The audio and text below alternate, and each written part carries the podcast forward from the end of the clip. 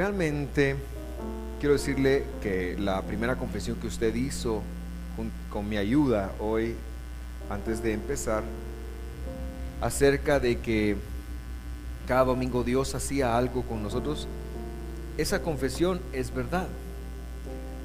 Pero este domingo yo lo felicito por haber venido porque yo quiero hablar de la felicidad. Creo que tengo algo para compartir con usted, que es un secreto para ser feliz, independientemente de lo que usted esté atravesando. Y no es lo que muchas veces hemos dicho como producto del ser humano. En el pasado hemos hablado de que la felicidad es el producto de nuestras decisiones. Por supuesto que usted tiene parte y responsabilidad en la felicidad.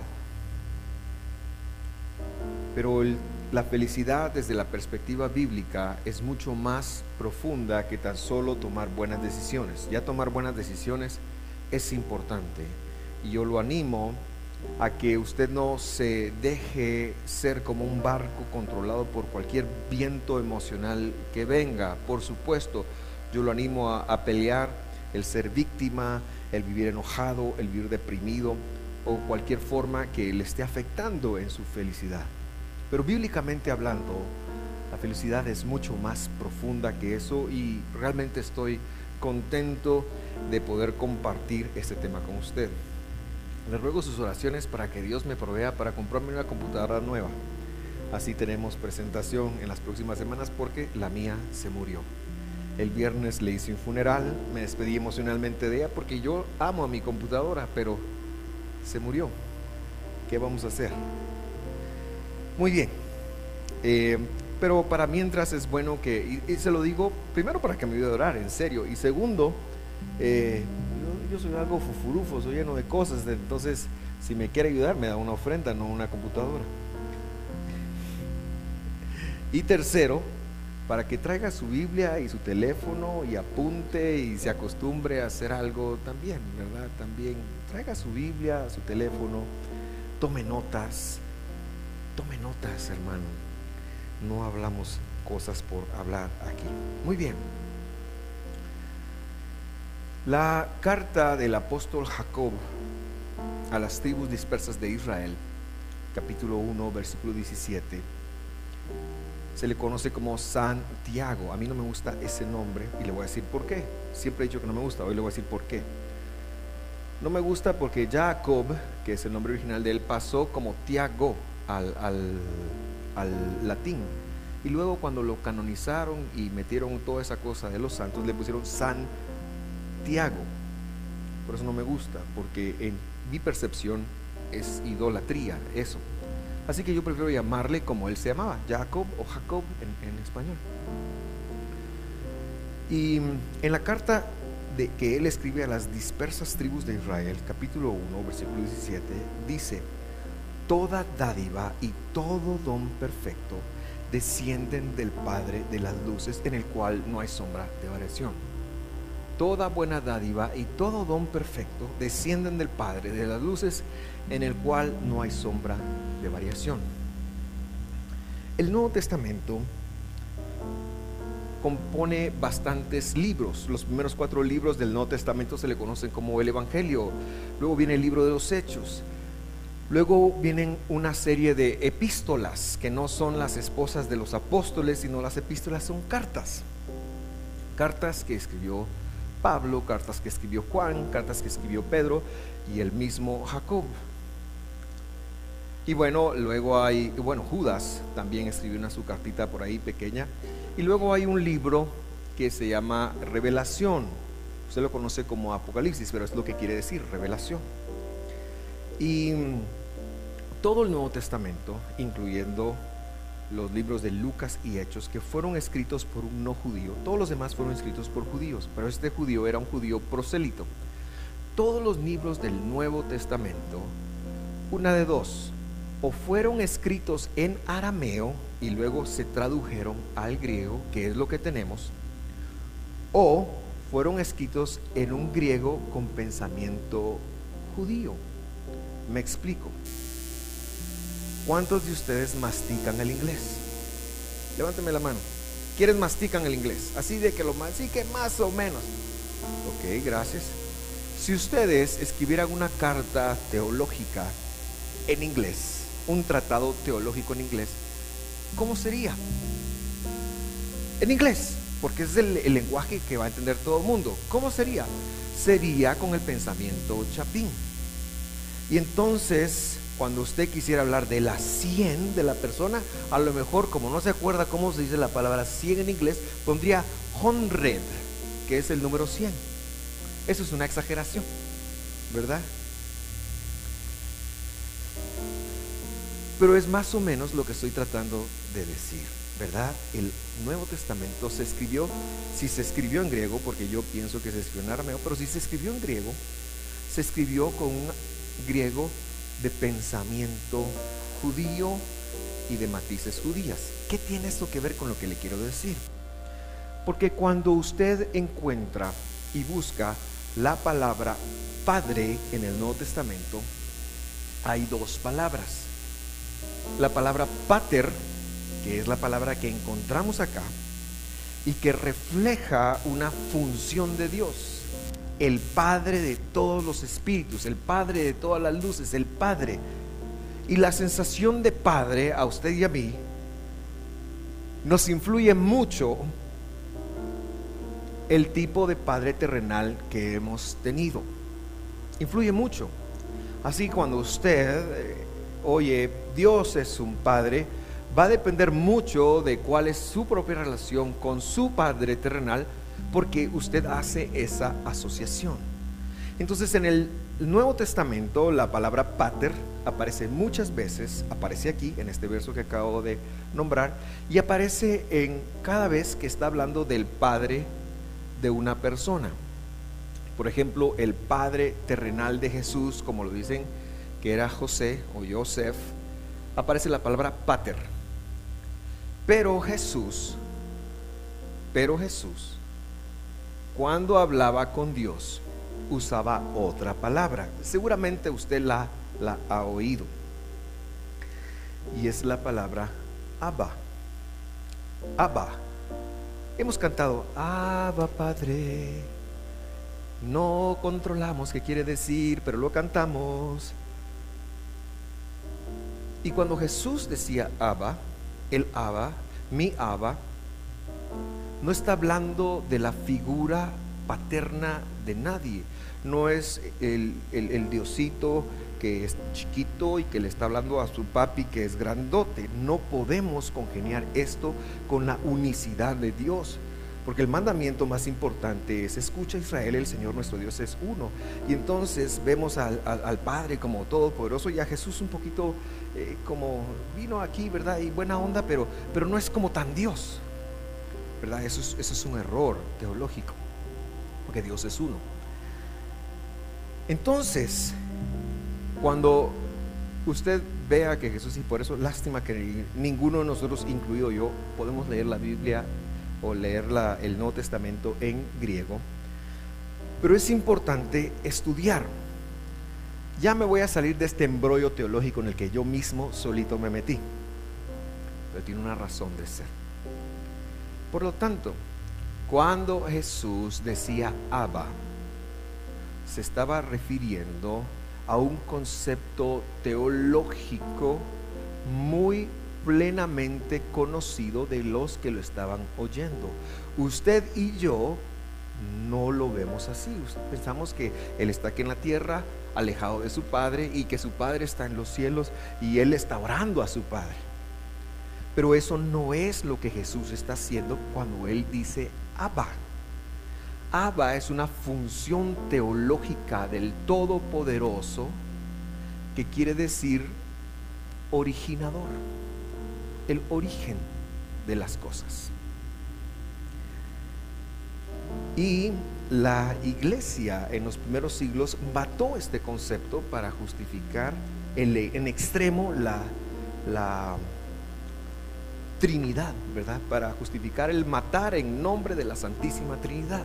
La iglesia llevó esto a, eso especialmente después del siglo IV.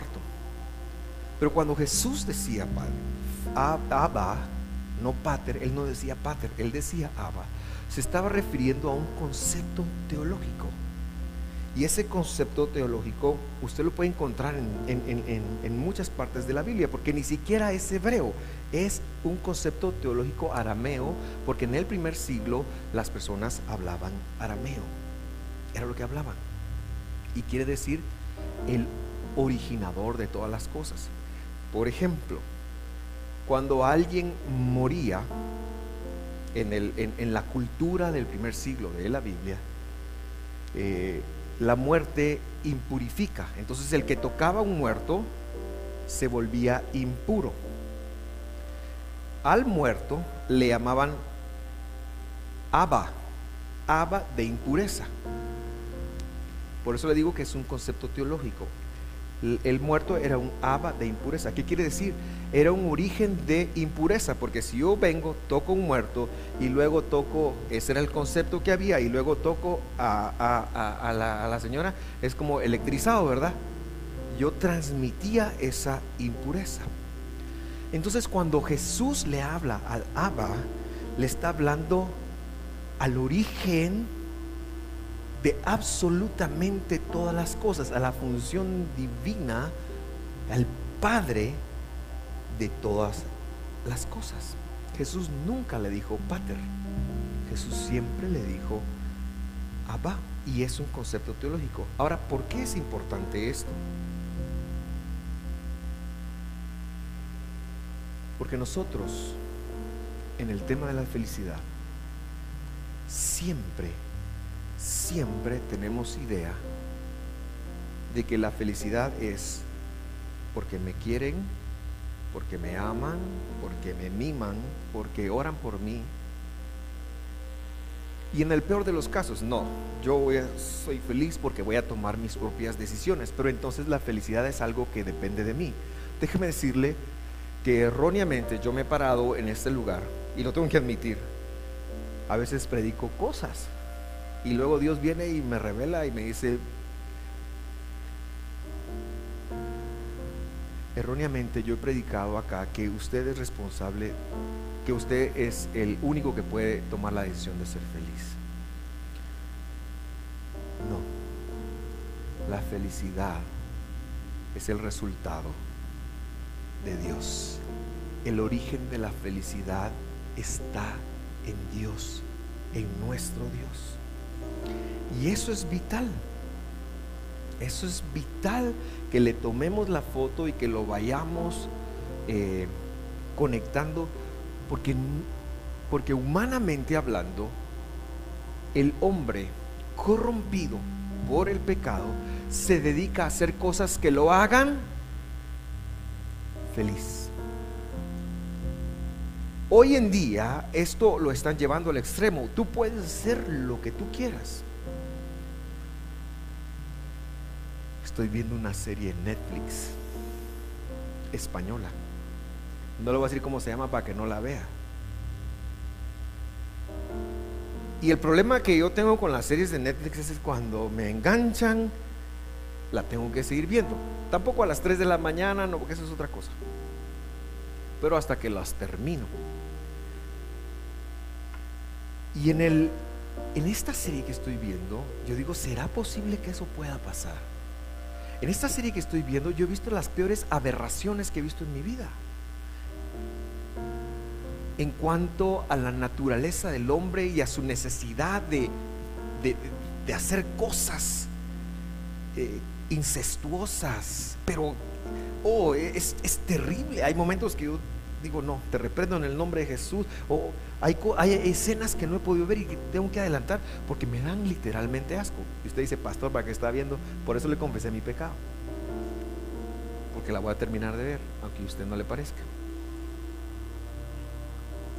Pero lo que estoy tratando de decir, que en este tiempo es lo que tú sientas hacer que te haga feliz. Si tú sientes ser feliz siendo, eh, te eres hombre y te gustan los hombres y esa es tu felicidad, pues dale, no hay problema. La religión viene por otro lado y les grita desde acá y le dicen, te vas a ir al infierno. Pero lo que yo estoy tratando de decirle a usted esta mañana es que nada, nada sustituye a Dios, que es el único que puede darnos y hacernos completamente plenos o felices. Y la Biblia, para mi sorpresa, lo grita por muchas voces y muchas veces. La Biblia, para mi sorpresa, es un manual para cómo ser feliz exageradamente. Primera de Juan capítulo 3 versículo 8. Ese sí lo pasé y Santiago nos lo va a, poner ahí porque también soy una persona compasiva. Pero si usted lo tiene, léalo conmigo. El que practica el pecado, el que practica el pecado. ¿Qué quiere decir eso? El que sabe lo que es malo dice, ¿qué me importa? Lo voy a hacer porque lo quiero hacer. A ese pobre no le ha amanecido. Ese es de quién dice ahí. Así que si usted se siente cómodo pecando, tenga cuidado, pregúntese de quién es. O sea, yo solo le estoy diciendo así, pues no lo estoy diciendo que usted es del diablo, pero hay que cada quien que saque sus propias conclusiones. No, no, eso es muy serio. Eso es muy serio. Al que practica el pecado, el que, o sea, no está hablando de pecar esporádicamente, no está hablando de que alguien, oh, fallé y me arrepiento y voy con Dios. Estoy hablando de que alguien que, que vive en eso y esa onda le gusta y ya lo aceptó y dice, yo soy rebelde porque el mundo me hizo así, ¿verdad? Y, se acostumbra a ser esa persona. El que practica el pecado es el diablo, porque el diablo ha pecado desde el principio. El Hijo de Dios se refiere a Cristo Jesús, se manifestó con este propósito para destruir las obras del diablo. Y entonces estamos ante una situación en donde el pecado que habita en nosotros y que está en nosotros y que distorsiona la verdad y cuyo única salida y único antídoto es por medio de la fidelidad de Jesús, es por la fe, es por creer en Jesús, en su sacrificio, el único antídoto para el pecado. No hay algo que tú puedas hacer para dejar esa condición pecaminosa. Solo, como decía el, el texto, solo Cristo salva. Jesús es el único que salva. Ninguna de nuestras buenas obras nos va a salvar. Ninguna de nuestras obras buenas es para que Dios nos bendiga. No, hacemos buenas obras porque Él ya nos salvó, porque Él ya nos cuidó, porque Él ya nos guardó, porque nos rescató de la muerte. Por eso podemos actuar bien, por eso ya no debemos de sentirnos cómodos en el pecado. El único que puede, que tiene el antídoto para el pecado es Jesús, es Dios.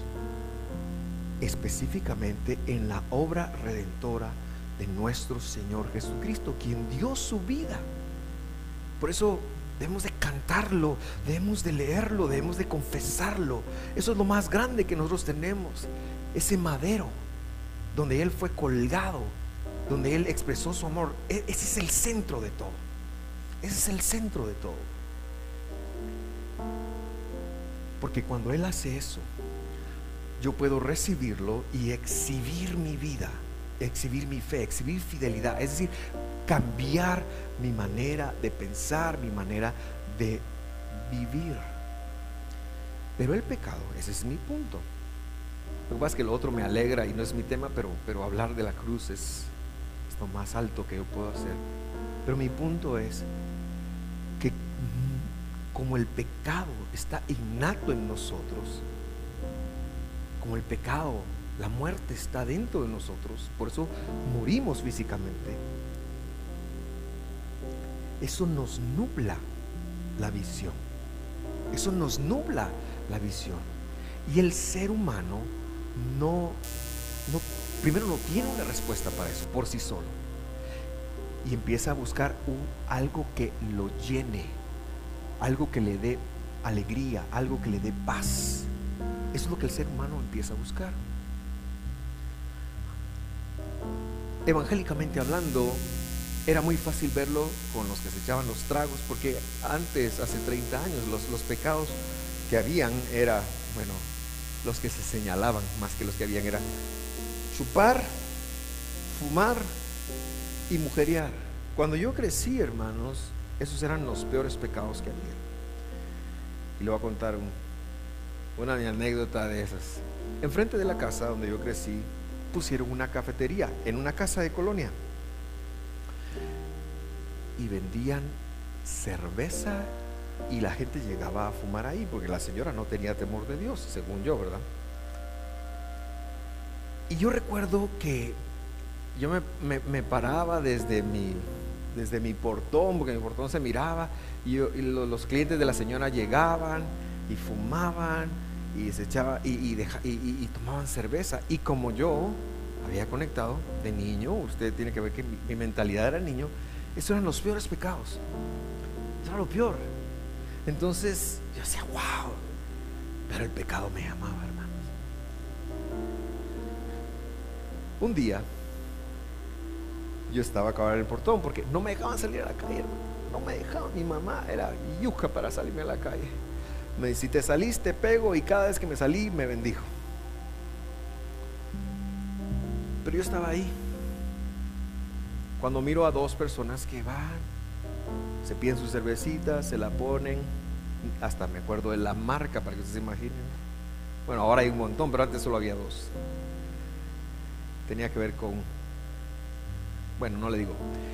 Y entonces pusieron la cerveza en el vaso, pagaron y se fueron. Y había una cerveza ahí, llamándome.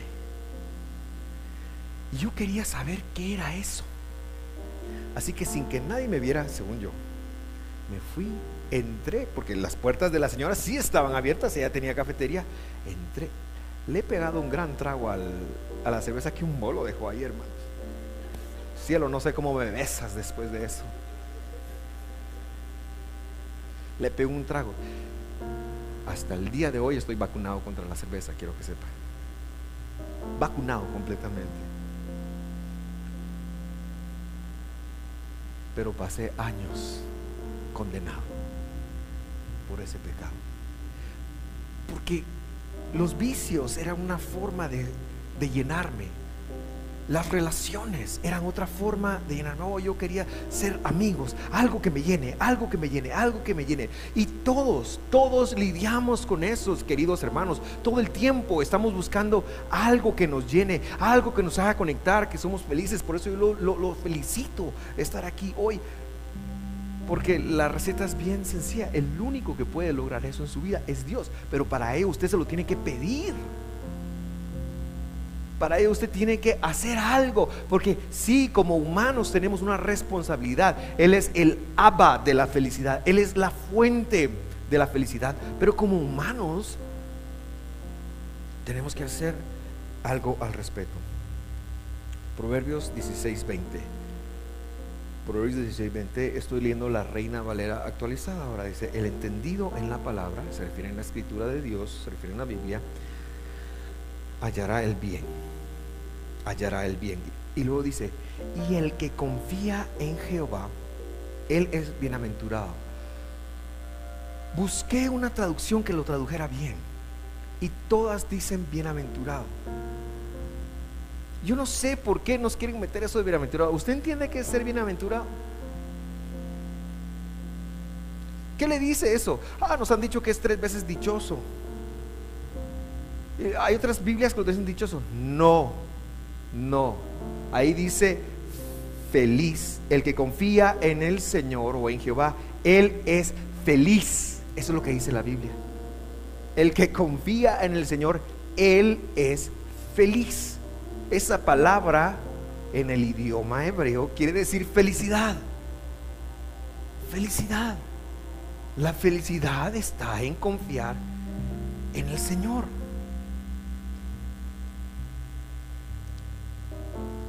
Es decir, dicho de otra manera, la verdadera felicidad es un don de Dios.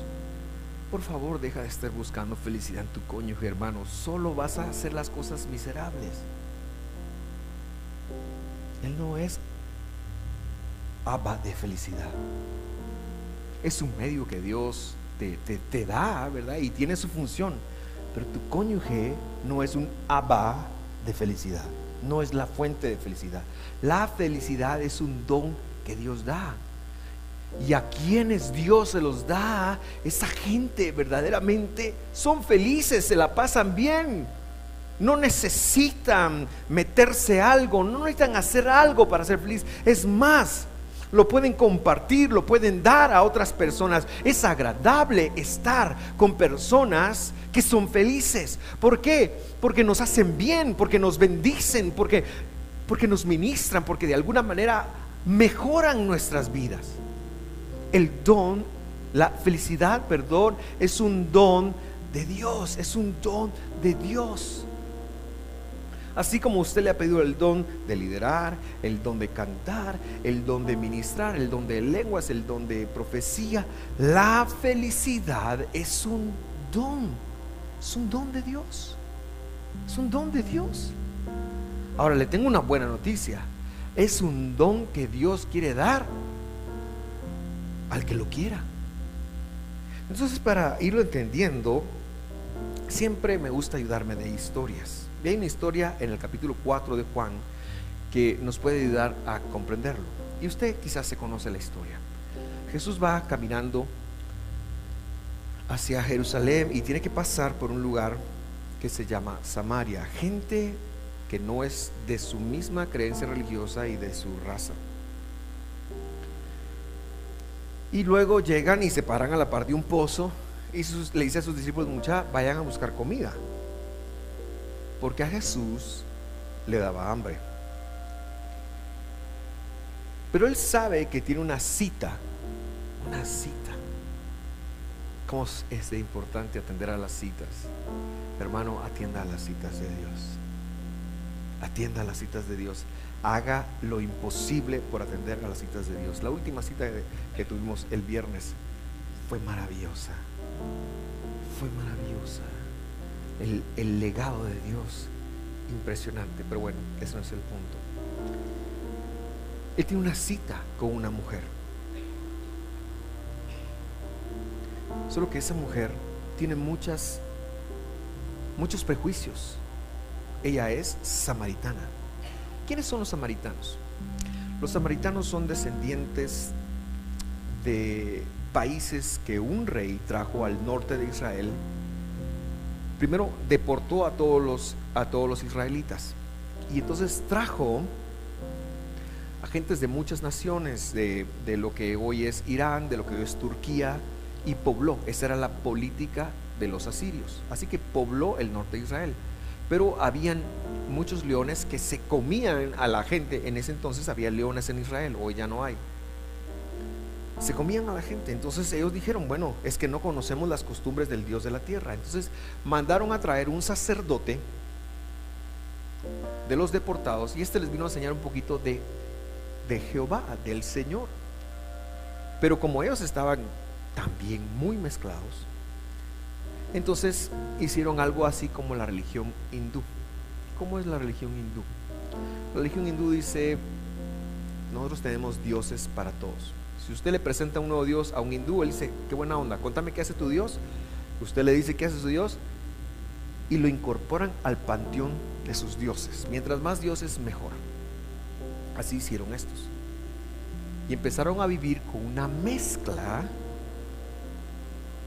y no se metían políticamente con nadie y empezaron a vivir con una mezcla de costumbres, de paganismo, con un secretismo, algo como lo que ocurre en, Guatemala, ¿verdad? en donde ya no creemos en la cinta roja, pero es la sangre de Cristo, decimos, ¿verdad? Y lo, tomamos como un amuleto. Eso es un regaño para los que dicen la sangre de Cristo por cualquier cosa. Pero eh, hubo un sincretismo. 500 años después, Jesús se junta con una mujer que tiene esa creencia, que le han dicho que ella es descendiente de Jacob, pero de Jacob no tiene nada. Y esos son los samaritanos y tienen sus propias leyes, sus propias costumbres, su propia Torah. Ellos tienen su propia Torah. Y pero Jesús, hermano, Jesús le va a entrar a todos, porque de tal manera amó Dios al mundo que ha dado a su Hijo unigénito, que Dios ama al mundo. Y entonces eh, la mujer sale al pozo a traer agua, hay un pozo. El agua, el agua representa la vida. Y en esta historia, para que lo conectemos, el agua representa la felicidad. Y usted verá por qué, porque Jesús lo dirá. Y empiezan una charla. Y entonces en el capítulo 4, versículo 7, 7 dice la escritura. Ah, Santiago es pilas. Bueno, eso no dice, ¿verdad? Eso Eso lo dije yo ahorita porque ya lo puso él. Pero la escritura dice, poco después llegó una mujer samaritana a sacar agua y Jesús le dijo, por favor, dame un poco de agua para, para beber. Quiero que sepa que esto desde la plataforma de un judío era inconcebible. ¿Por qué? Porque la mujer samaritana, para cualquier judío, era una mujer impura. Ella era un aba de impureza en la perspectiva humana. Pero Jesús, Jesús va más allá de eso. Jesús le dice, dame agua. Ahora, no le está pidiendo que le diera agua para beber, aunque se lo hubiera tomado. Pero si usted se queda conmigo y lee el contexto de este versículo, usted va a dar cuenta que Jesús le está pidiendo que le rinda todo lo que la hace feliz para que Él la haga feliz. La mujer no entiende ese lenguaje, no entiende el lenguaje eh, elevado de Jesús. No sabía que Jesús le estaba pidiendo que rindiera lo que le hacía feliz, porque la señora, la señora era kilometrada. ¿Cómo así kilometrada? Cuando Jesús dijo, anda a tu esposo, le dijo, no tengo, le dijo, claro que sí. Cinco has tenido y el sexto ese ni, ni, ni te casaste con él. Entonces la señora ya sabía cómo había sido la cosa. Por eso le digo que el agua es la felicidad. Y él le habla en un lenguaje y ella dice, no tenés, no tenés cómo sacar. ¿Verdad? Ahora bien, versículo 10. Jesús contestó, si tan solo, es que esas palabras son impresionantes, si tan solo, y yo te las digo a ti, porque no nos hemos dado cuenta quién es Dios, y no nos hemos dado cuenta lo que Él quiere ser para nosotros, si tan solo, si tan solo supieras el regalo que Dios tiene para ti ¿Y con quién estás hablando? Tú me pedirías a mí y yo te daría agua viva. Aquí Jesús pone el contexto que yo le digo. Aquí el agua ya es la dependencia, ya es la felicidad. Tú me pedirías agua viva, agua que da vida. O sea, felicidad, realización, vida eterna. Ella sigue sin, sin, entender porque no conoce los principios de Dios. Y, yo me encuentro en mis frustraciones, enojos, decepciones, soledades y todas las cosas que me causan infeliz, me encuentro en los zapatos de esa mujer. Yo no estoy diciendo que debemos de ignorar las cosas que vivimos. No, muy al contrario, yo estoy diciendo que debemos de enfrentarlas, pero con Dios pero con el don de Dios. Pero cuando yo estoy inmerso en ese tipo de cosas, cuando yo estoy abrumado, cuando yo estoy desanimado, desmotivado, cuando yo me... Yo tampoco lo veo.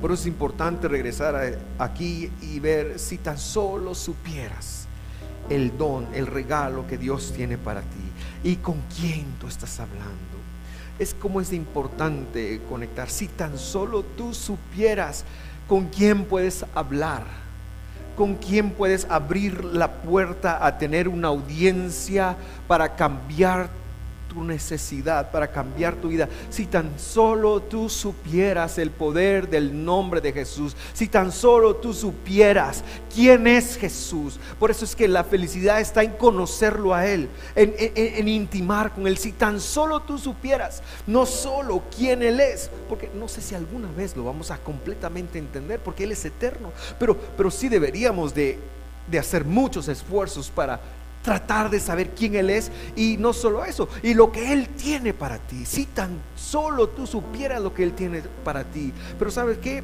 Es que ¿por qué no me lo da? Es que porque he sufrido. Si tan solo supieras el regalo que Dios tiene para ti y con quién tú puedes hablar.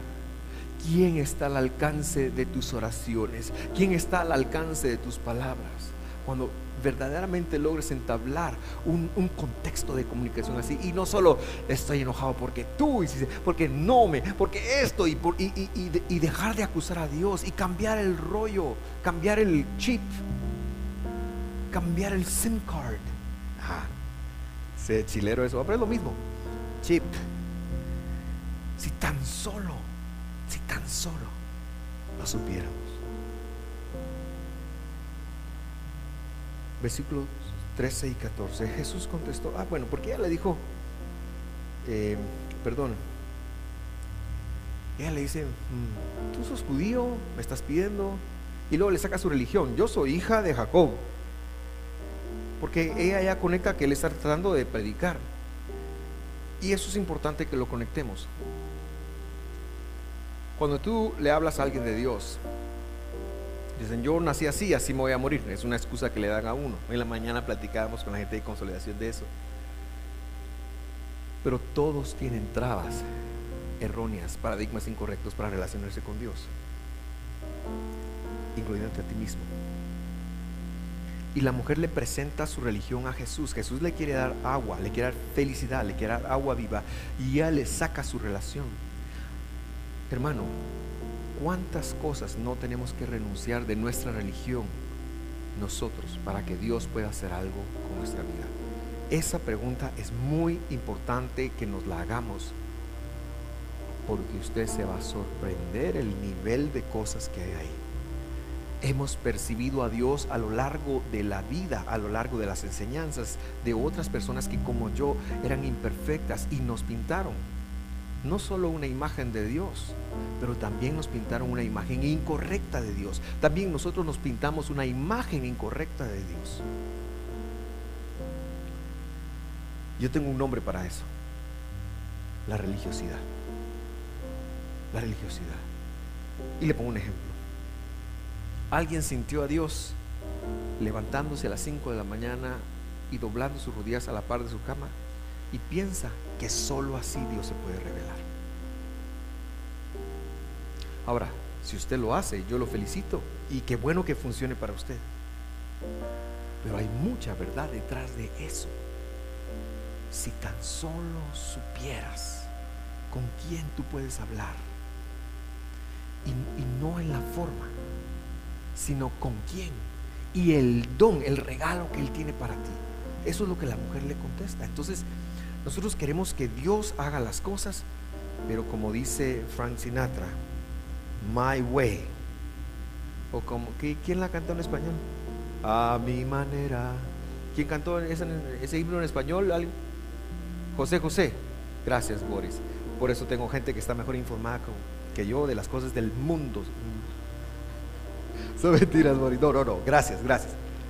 No solo me ayudó yo lo estoy molestando. No, yo, me sé un montón. Yo de José José me, me sé un montón. Le voy a cantar una. Espera un poco. Esa la aprendí cuando tenía año y medio. De verdad.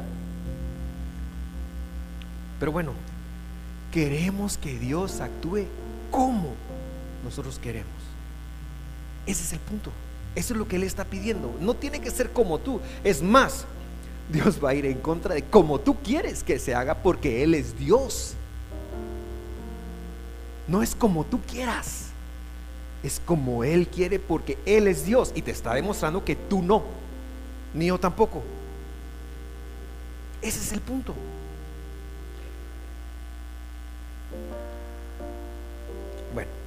Bueno, ahora sí, versículo 13.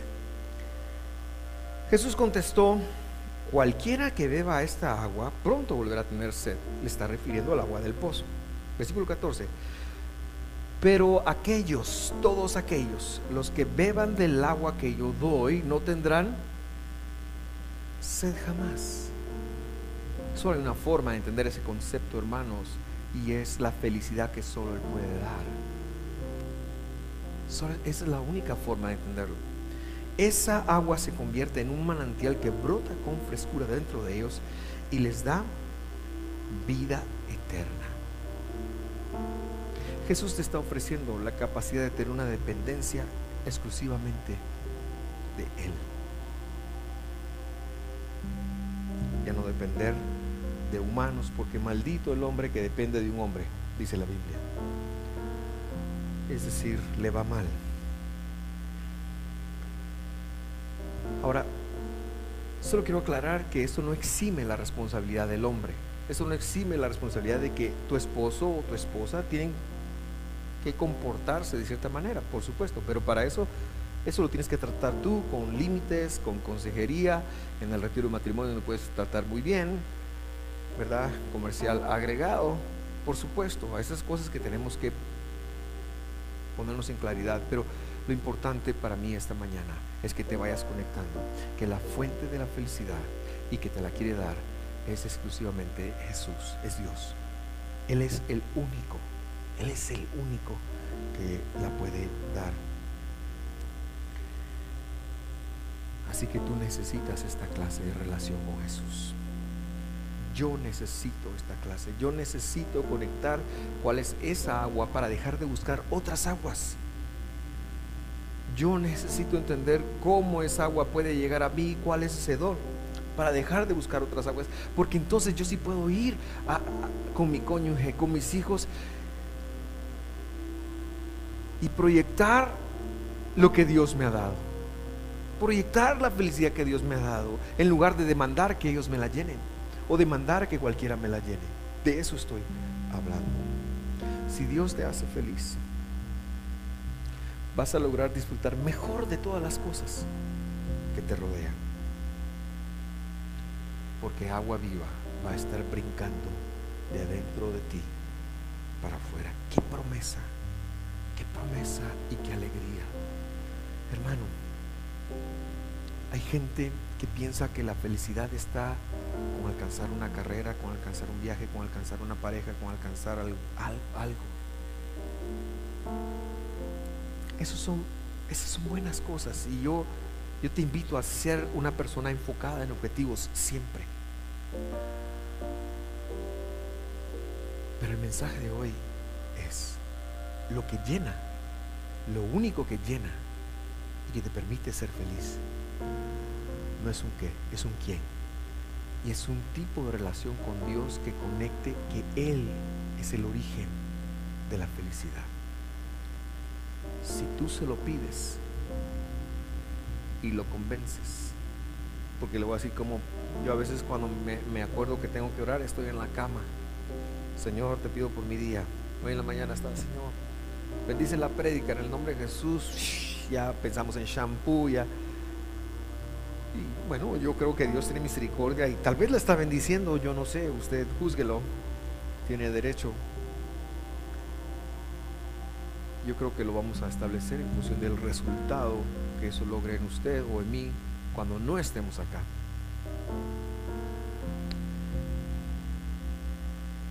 Pero yo te estoy hablando de llevar una relación con Dios más allá de eso, una relación que aparta un tiempo de su día tan ajetreado, tan complicado, para ir a consultar ese libro y decirle, háblame, que aparta un tiempo de su día para tener una audiencia y poder hablar, poder discutir con el que da la felicidad, con el que da la felicidad, con el único que da la felicidad.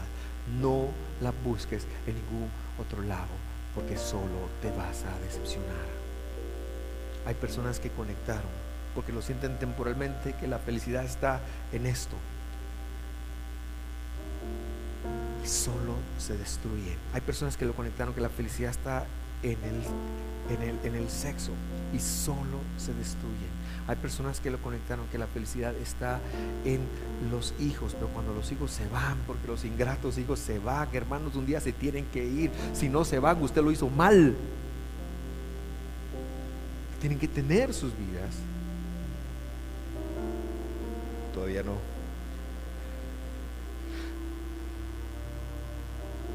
Usted se va a quedar con el nido vacío. Sus hijos tienen una función. Pero un día, esa nena tan linda que lo miraba y que todo lo tengo para mi papi, va a haber un atarantado que usted va a pasar a segundo, noveno lugar, qué sé yo. Y no estoy profetizando. Y estoy con los así atrás. Pero así es. ¿Por qué? porque la mamá de ella se lo hizo a su papá con este atarantado. Queridos hermanos, ese pitío era para que agarrara la onda. Ya terminé, ya ahorita ya es, ya estoy engasado nada más.